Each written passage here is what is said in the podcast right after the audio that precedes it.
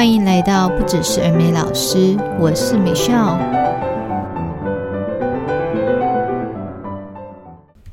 今天这一集是一个专访的节目，那主要我想要探讨的是双语家庭，而且我也一直很好奇哦，就是人家说哦，双语家庭呢是可以就是让小朋友同时多语进行，那像这样子的一个情况，小朋友会有什么样子的反应呢？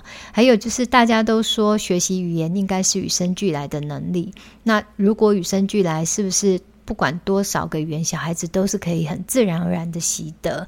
好，那就是透过这个访问，让大家也可以跟我一起来啊、一探究竟。那呃，这次我采访的过程啊，因为就是呃受访的朋友他那边声音会有一点点断断续续，我觉得不至于会影响大家对内容的了解。好，那就可能就是有一些地方声音不是太清楚，那请大家多多包涵。我们就来听喽。好，今天呢，我邀请了我的好朋友 Doreen。那 Doreen 因为他们家里面的背景关系，所以他们现在目前就是一个非常正统的双语家庭。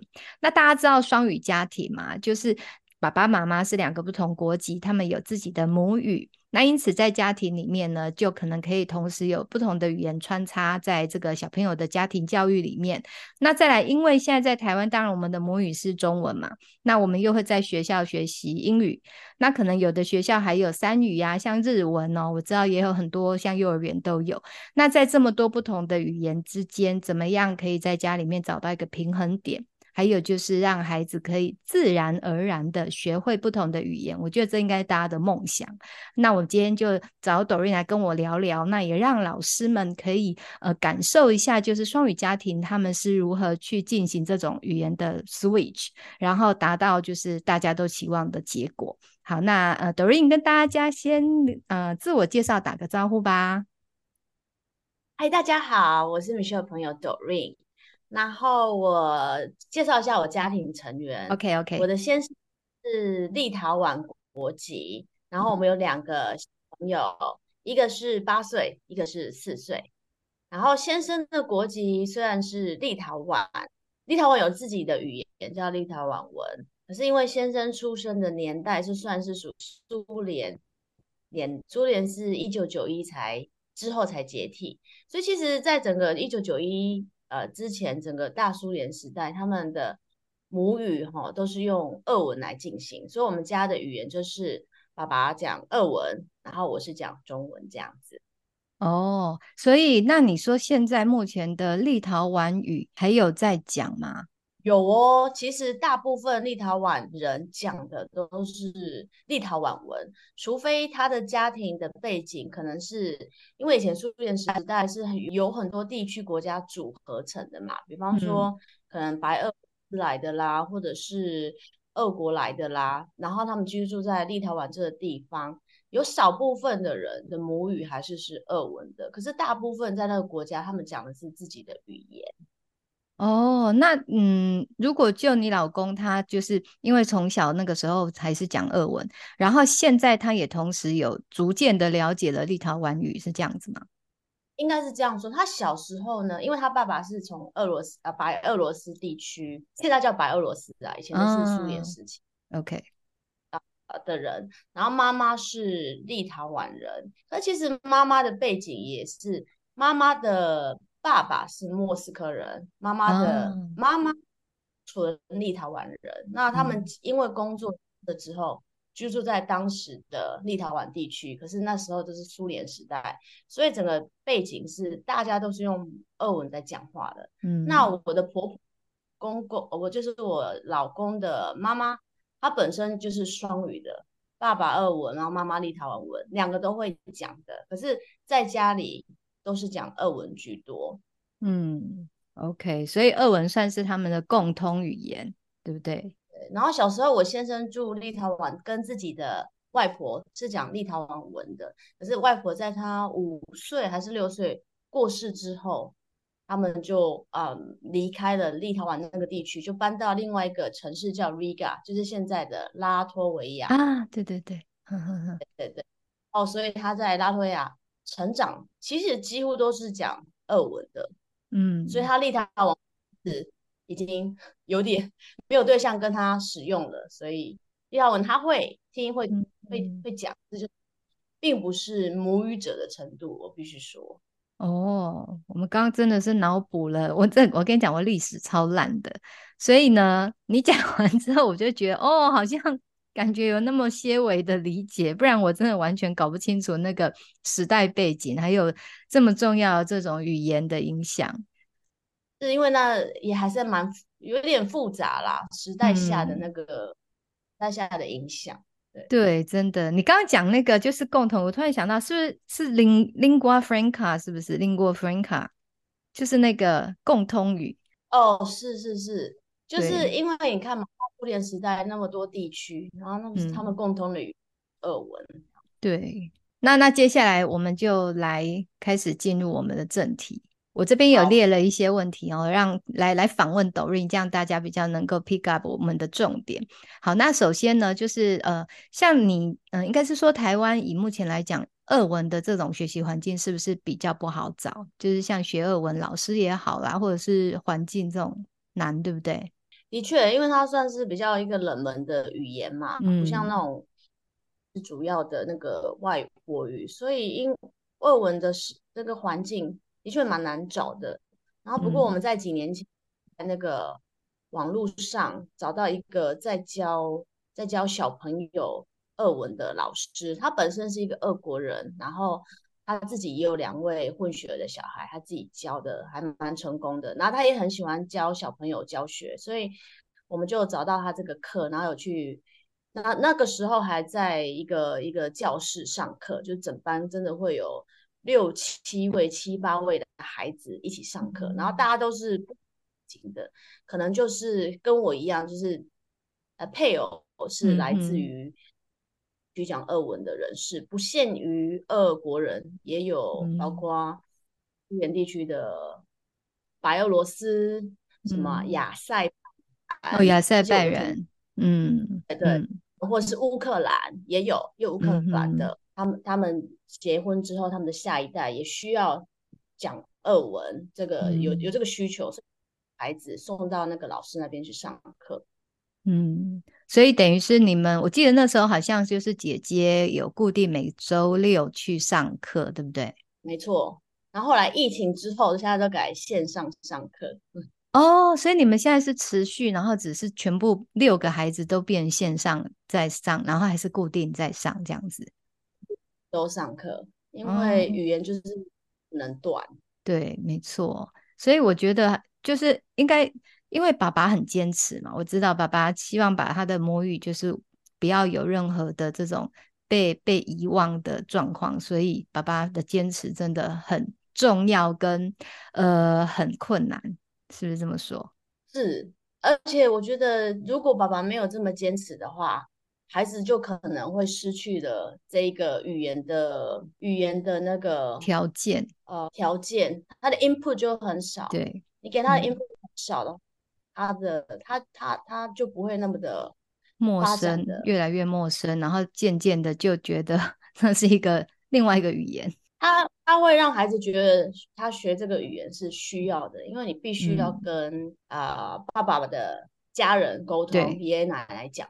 对，必须要是顺畅的，对，嗯，非常重要。我觉得这种就是，这是应该说坚持，跟他一开始给孩子就是不同的，呃，不是，应该是说一开始他灌输给孩子的这种观念，就会很根深蒂固的。然后孩子如果受这个影响，他就会呃理解跟接纳，然后后面就会形成一种自然而然的条件，他觉得不用思考就是这样啊，所以这很重要，欸，哎、嗯。嗯，好，困难也是，后来会，我们、嗯、等一下要讲到 困难的部分。对，我在想，一定很困难。哎，拜托，光是我们压着小孩学英文就已经那么困难了，然后英文还好歹也算是个台湾很容易遇到的一个语言，就是你在生活中，我觉得每天都看得到的，就已经这么难了，更何况俄文。对，英文真的是看得到也听得到，比较普遍一点，嗯、对。对，小孩子是可以知道说，哦，学了有用，就他们感受得到学了有用这件事。那但是像你讲的，就是俄文真的在台湾生活中，可能我连想找我都不知道去哪找。这这个真的是很困难。对，不需要啊，不需要。对，好，那那我再来就是我们进入主题，就是像姐姐哦，姐姐在，我们用用用姐姐来聊，因为姐姐毕竟是第一个宝宝，就是姐姐那时候在学龄前，等于是出生之后开始语言的这种呃启蒙期的时候，你们就开始有讨论怎么样给孩子在家里面接触到双语吗？有这个的话，嗯、因为我在怀孕时期，我先生就已经开始跟我讨论这个语言，哦、对，他是想着很很多。嗯他就是坚持点，就是他一定要让孩子学会母语，嗯、就是他自己的母语。所以虽然说他讲中文，嗯、他听啊说问题，甚至我们也会讲中文都没问题。可是他已经就是因为时间就已经说好了，就是以后孩子生出来，他跟孩子使用的语唯一语言一定是俄文，嗯，不会有别的，不会不会猜中文，他就是单一语啊、嗯呃，单一语。俄文对孩子，那我呢就是讲中文这样子。嗯，你要先给我们补一下你，你你的俄文程度大概在哪里？如果爸爸他跟小朋友都讲俄文，那你都听不懂怎么办？好，我的俄文程度其实很烂呐。我之前试图有学过，就是真的也是去什么正大公器中心的啊，对，进修课程，我忘记了，反正那种三个月、六个月，真的有去认真的学哦，字母啊。可是真的成人之后，深深的感觉到。嗯那个脑容量啊，各方面的怎么样，就是进步程度有限，嗯，对，进不去。所以我的听得懂单字啊那类的啊，可真的就是那种幼幼班程度，真的 年纪大学，都一个外语哦，觉得真的非常非常难。嗯，那所以就是呃。小朋友那时候就爸爸说他都会用俄文跟小朋友沟通的时候，对你来讲就是这是他们亲子的时间，你也可以刚好就不要听，听听不懂没关系，没关系啊。而且说实在的，生活中的他们每天会讲的大概也就那一些啦。说久了就是大概，嗯、我现在大概略知一二他们在讲什么，除非是一些比较复杂的事情。大纲知道，可是在问了。嗯哼，就是如果很需要 detail 了解，再私下问一下爸爸，到底在讲什么这样。或者是直接叫姐姐翻译啊。哎，爸爸说什么，他就 OK。哦，那也挺好。你们在家里面已经自己形成一个学习团体，哎，一个共共学团。哦，对，我就问他，哎，爸爸说什么，或者说，哎，你跟爸爸说什么，他们就切换讲。嗯，OK，好，非常好。那那像你自己觉得，在你们两个弟友的这种状况之下，在双语家庭、双语沟通的运行中，你觉得遇到的比较困难或者是什么挑战有没有？我自己方面啊，因为我的俄文差，嗯、所以我在整个有时候四个人在讲的时候，我的确会有点状况外。然后有时候会叫女儿翻，她有时候可能。正在兴头上跟爸爸讲一些事情，他懒得翻，嗯，就是不想理我。对，那爸爸没有这个困扰，因为爸爸的所有的中文是听得懂的，所以对，就是即使我跟女儿讲一些事情，爸爸完全知道我们在讲什么，然后他会适时的用他的俄文带入他的意见想法，哦，怎么样，就跟着进来我们的话题了，嗯，所以等于是呃那个时候爸爸加入的时候就有点。三语同时进行了，对不对？那双语啦，就中文，我跟小孩在讨论的中文，然后爸爸再加入俄文，俄文，他们继续聊。啊，对对，中文跟俄文，而且我觉得爸爸很厉害，因为爸爸的台语也很好啊。没有啊，就是一些基本的、基本的骂脏话的时候，他很厉害。台语不行。然后困难点，我刚才说的我的困难点，嗯、爸爸有他的爸爸点。我其实有问他，然后他最大的困难点在坚持那个母语的状况之下，最困难的点就是小孩子听说没什么大问题，嗯，他的要求是孩子也要会读跟写这一块，所以在这这块、嗯、这块比较累，比较辛苦，比较跟小孩有比较多的争执，因为小孩子懒嘛，不想做嘛。对，写嘛，不想花时间坐在那边学习一个新的语言。嗯，所以读读是靠这个家教时间吗？就是你说现在转成线上课程，还是你们另外有去买一些读本？其实读本的话都有，爸爸会读啊，跟着。嗯、其实从小他们时期，爸爸就是故事书会念啊，大量的阅读 input 给。然后等到他们开始跟这个老师上课之后，会学字母之后，爸爸会带着他们念故事书，然后跟着一一起念。或是其实跟英文有点像，家里也会有那些字母，嗯、这个是什么啊？那个是什么 b？就开始拼起来一个啊，嗯、或是玩一些字母开头啊，b b 什么 b b b b 什么开头的字，然后大家就一直讲下去那一种。嗯哼，是同样概念，学任何语言。其实我觉得还蛮，就是任何语言好像都是这样开始的，音开始，然后这个字下去这样子。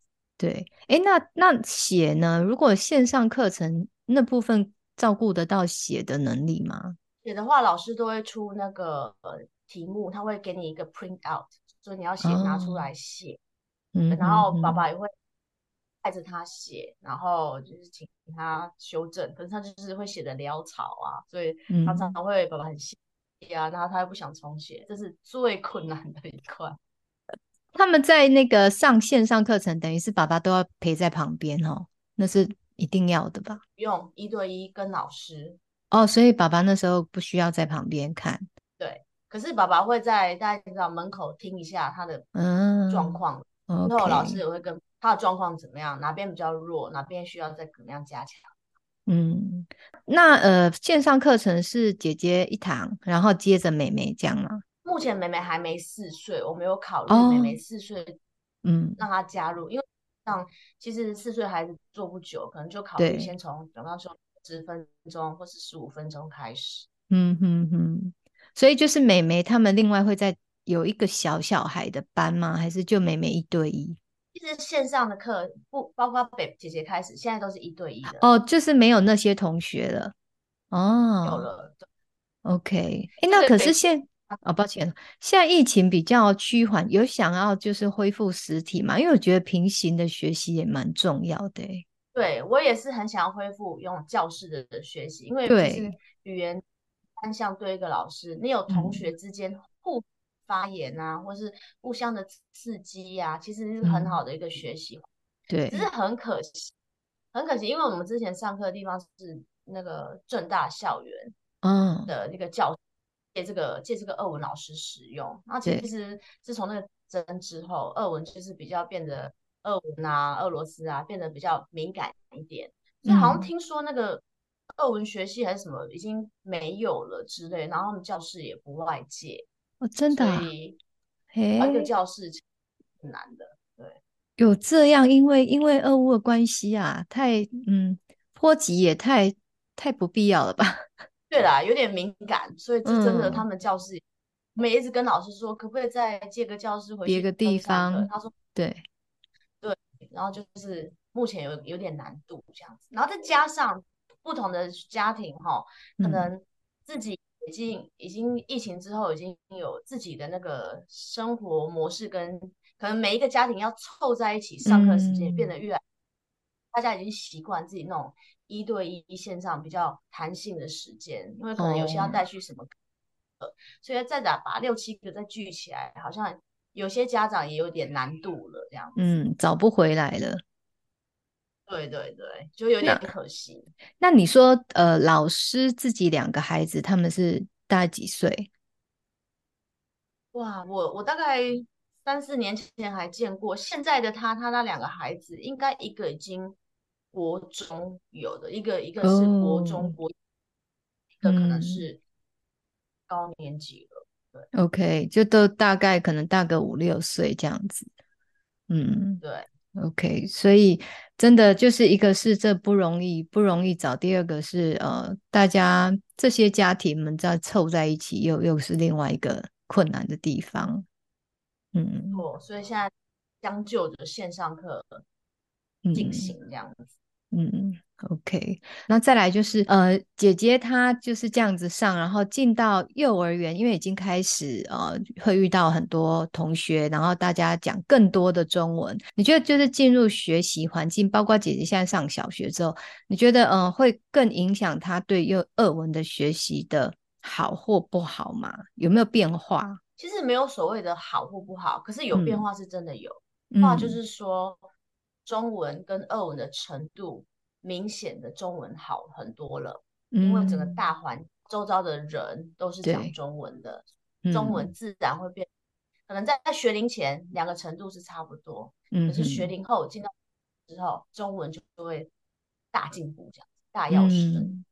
然后时间会不会就又分走更多？因为学校又有课业上面的需需求。对，所以现在他的二文就真的仅限于。跟爸爸，然后或是跟爷爷奶奶呃使用，嗯、或是据我们有回去爷爷奶奶那边的住个一个月，那个时候的啊、呃，可以跟爷爷奶奶沟通，可以可以练习，然后再就是线上课，嗯嗯、真的有限，对，真的有限。可是我觉得有限也必要，那也蛮好，因为如果说是跟爸爸沟通的唯一语言的话，那就是非常必要。那这个的动机就很大，嗯、动机很强了。对对。好，那这以上呢是我的访谈双语家庭这个主题的 Part One。那下周我会继续啊、跟大家分享 Part Two 啊、我不知道说今天大家听完有没有什么样子感想哦？我个人是真的觉得很不容易，就是呃夫妻要分工，然后再来两个人都要有共识，那再来还要一起合作。好，那在呃可能生活上啊，因为细节非常的多，生活上也有很多的。嗯，障碍物。那在这么多重的考验之下，还可以这样子一直努力，不断的持续下去，真的要给他们家爸爸拍拍手哦。好，那这就是这周的节目喽。那下周我们继续来听 Part Two，希望大家可以准时收听，拜拜。